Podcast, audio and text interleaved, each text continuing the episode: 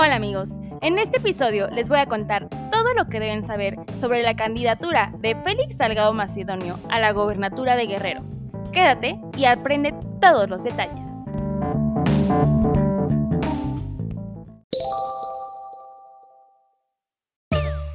El chisme va a estar bueno.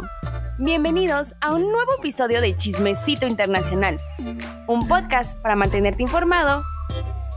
Chismeando. Primero, ¿quién es Félix Salgado Macedonio? Él es candidato a gobernador de Guerrero en las elecciones del 6 de junio de 2021. ¿Cuál es su trayectoria? Él es licenciado en ingeniería agrónoma, pero entró en la política en 1987. Primero por parte del PRI y después empezó a tener cargos con el PRD. Para que se den una idea, fue diputado por el PRD entre 1987 y 1991. Después, de 1994 al 2000, fue senador y después otra vez diputado entre 2000 a 2003 y después presidente municipal de Acapulco, que no es la capital de Guerrero, pero es una de las ciudades más importantes y más pobladas. Después fue director del periódico La Jornada en Guerrero de 2009 a 2017 y en 2018 se unió formalmente a Morena. Ha tenido varias aspiraciones a gobernador y ahora es candidato por este partido en Guerrero. Ahora, hablemos de sus acusaciones.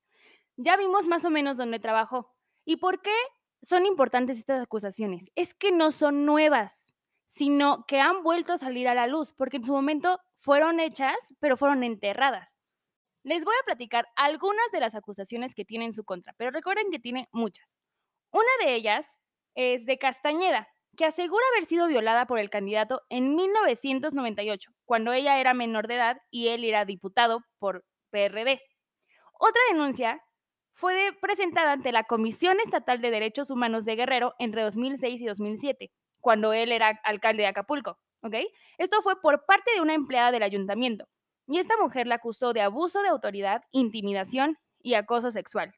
Y en 2017, una trabajadora de la jornada, cuando él era, si bien que les dije que él era el director del periódico, cuando él era director, esa esa trabajadora dice que ella fue drogada y violada y después sufrió varios chantajes y amenazas. Por, o sea, él le decía, si tú dices algo, voy a enviarle fotos íntimas a tu marido. Y esto hizo que hubiera más violaciones e incluso golpes. Sabemos que hay al menos tres denuncias por abuso sexual, pero no es descabellado estimar que son decenas, en realidad. ¿Y él qué ha dicho? Pues él lo único que dice es que no hay pruebas en su contra. Y ya, pero coincidencia que a quien empezaron a investigar fue al exfiscal de Guerrero, Javier Olea, y se le acusa de difundir contenido de una carpeta de investigación y la omisión de su responsabilidad legal.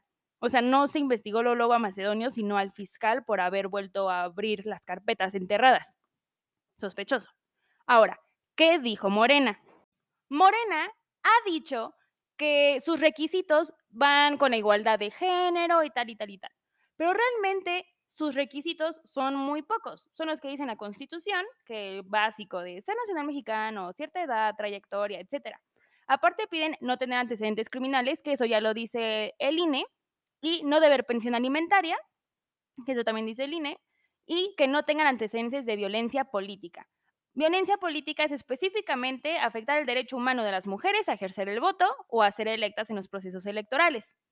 Entonces, no va más allá. Realmente no están cambiando nada en Morena que no diga ya el INE.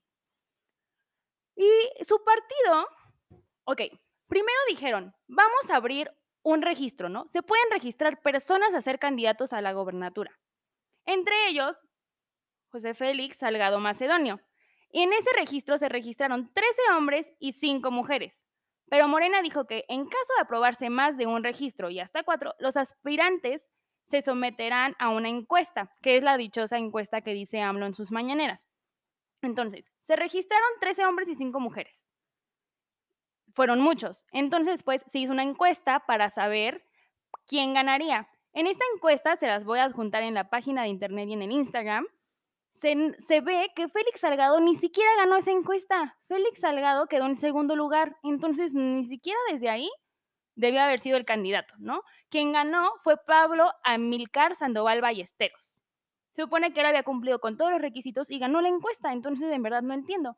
pero después se pospuso el anuncio del partido para anunciar al candidato oficial.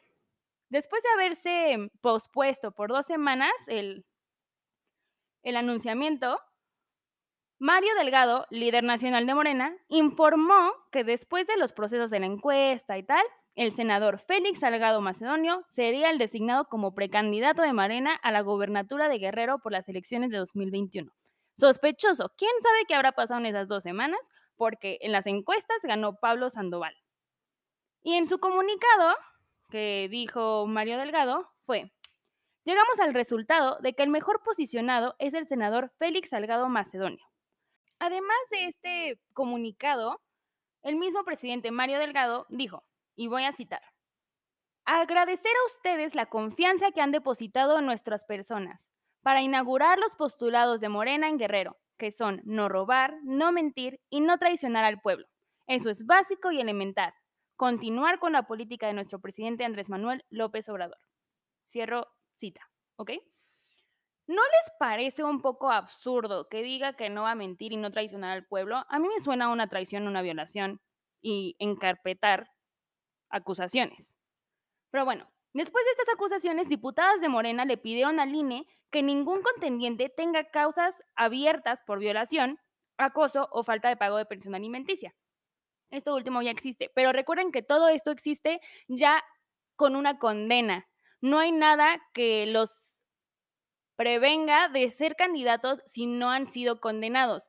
Y yo entiendo que nuestro sistema penal dice que somos inocentes hasta ser probados culpables, pero yo entiendo también la postura de las diputadas y de la sociedad mexicana en general que no se le debe permitir a alguien que sea un contendiente a una gobernatura si ni siquiera se ha terminado de investigar. Y veamos esto, él tiene carpetas abiertas desde 1998. Entonces debe de haber una respuesta, no pueden dejar que siga abierta toda la vida y que la impunidad siga vigente. Además, la abogada Olamendi, experta en violencia contra mujeres, asegura que poner a este hombre y que gane la candidatura será volver institucional la violencia contra las mujeres. Por otro lado, la secretaria general Citrali Hernández ha expresado su desprecio a la candidatura de Macedonio. Pero el presidente de Morena, Mario Delgado Carrillo, que ya les había dicho, dijo que en el caso de Guerrero tienen que resolverlo las autoridades. Nosotros no podemos juzgar. Tenemos que esperar a que las autoridades lo resuelvan y tenemos claro nosotros los principios que deben prevalecer en nuestro partido. Aquí, ¿a quién se refiere con autoridades? O sea, a la policía. Él dice que él no tiene ningún fundamento legal para quitarle la candidatura. Y nosotros lo entendemos. Legalmente está permitido, pero moralmente no. Ellos deberían de darse cuenta que no es moral dejar que una persona que tiene más de tres acusaciones de violencia sexual sea un candidato a la gobernatura. Entonces, no sé, me parece un poco absurdo que digan las autoridades, nosotros no podemos juzgar. Claro que pueden juzgar, él es el presidente de Morena, él puede decir quién es el candidato más apto y quién no lo es, y él definitivamente no lo es. Ahora, se le ha dicho al presidente de la República Mexicana, Andrés Manuel López Obrador, en numerosas ocasiones que por favor diga algo al respecto, pero él, su respuesta es, y otra vez voy a citar, es, yo no tengo por qué opinar en este caso. Primero, hay que tenerle confianza al pueblo. La gente es la que decide. La política es asunto de todos, no de las élites. Y después él dice, yo establecí que lo mejor son las encuestas para preguntarle a la gente. Recuerdan que les dije las encuestas. Macedonio no ganó esas encuestas, entonces no sé por qué lo está diciendo. Pero bueno, después, una reportera le pregunta que si no sería más prudente que primero se concluya la investigación de presunta violación y después que pueda ser candidato a lo que él quiera. Y él contestó que no va a opinar, que son tiempos de elecciones y hay acusaciones de todo tipo. ¿Por qué un presidente no va a opinar? Me parece la autoridad más competente para opinar.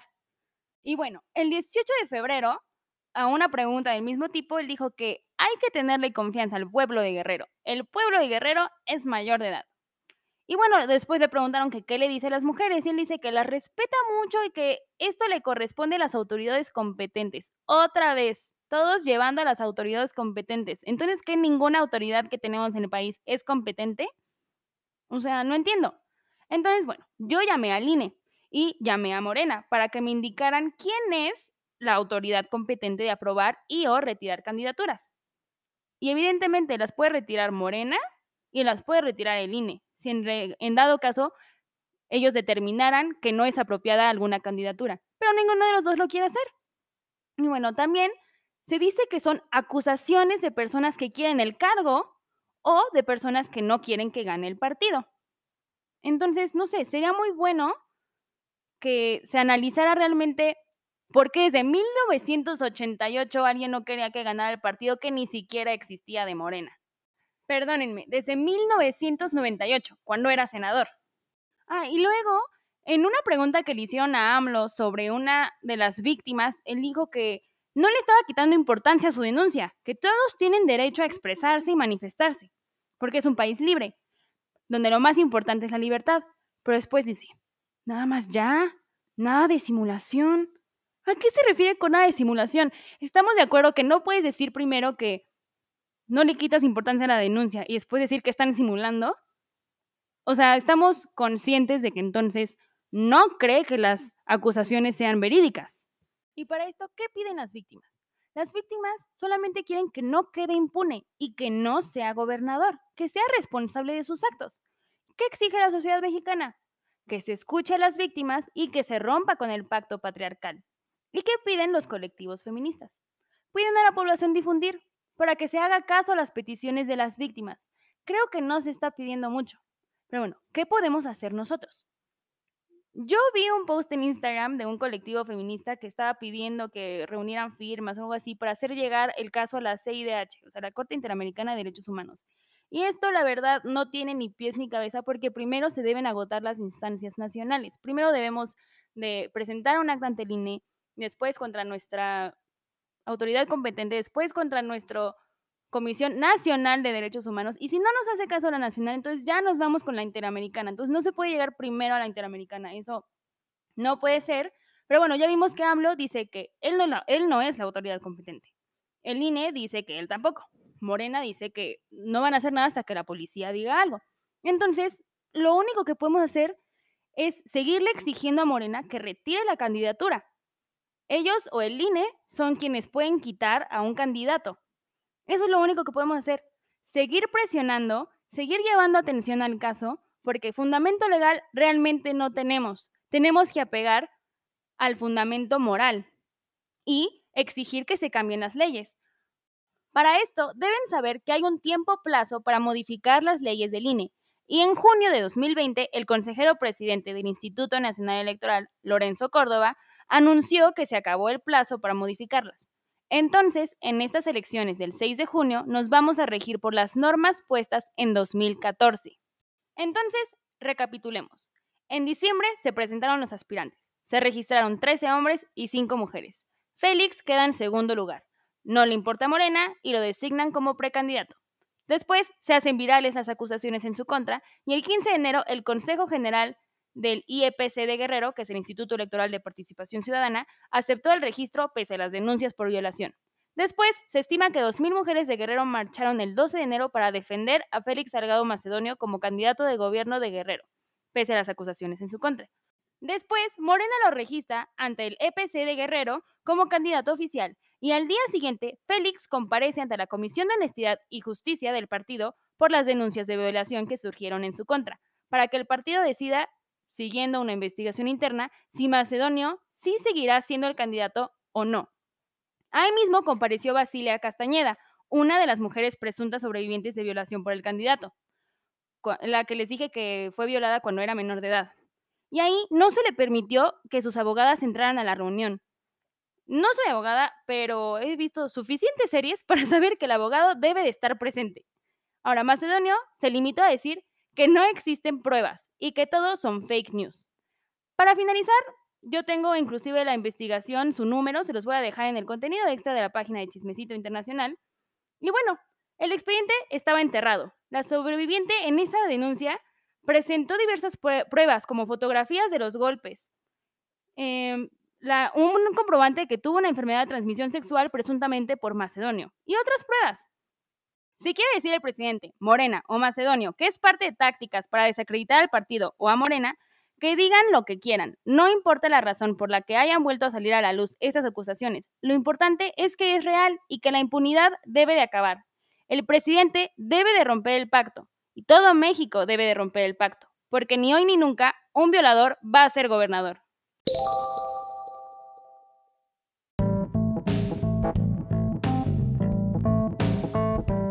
Gracias por llegar al final del quinto episodio de Chismecito Internacional.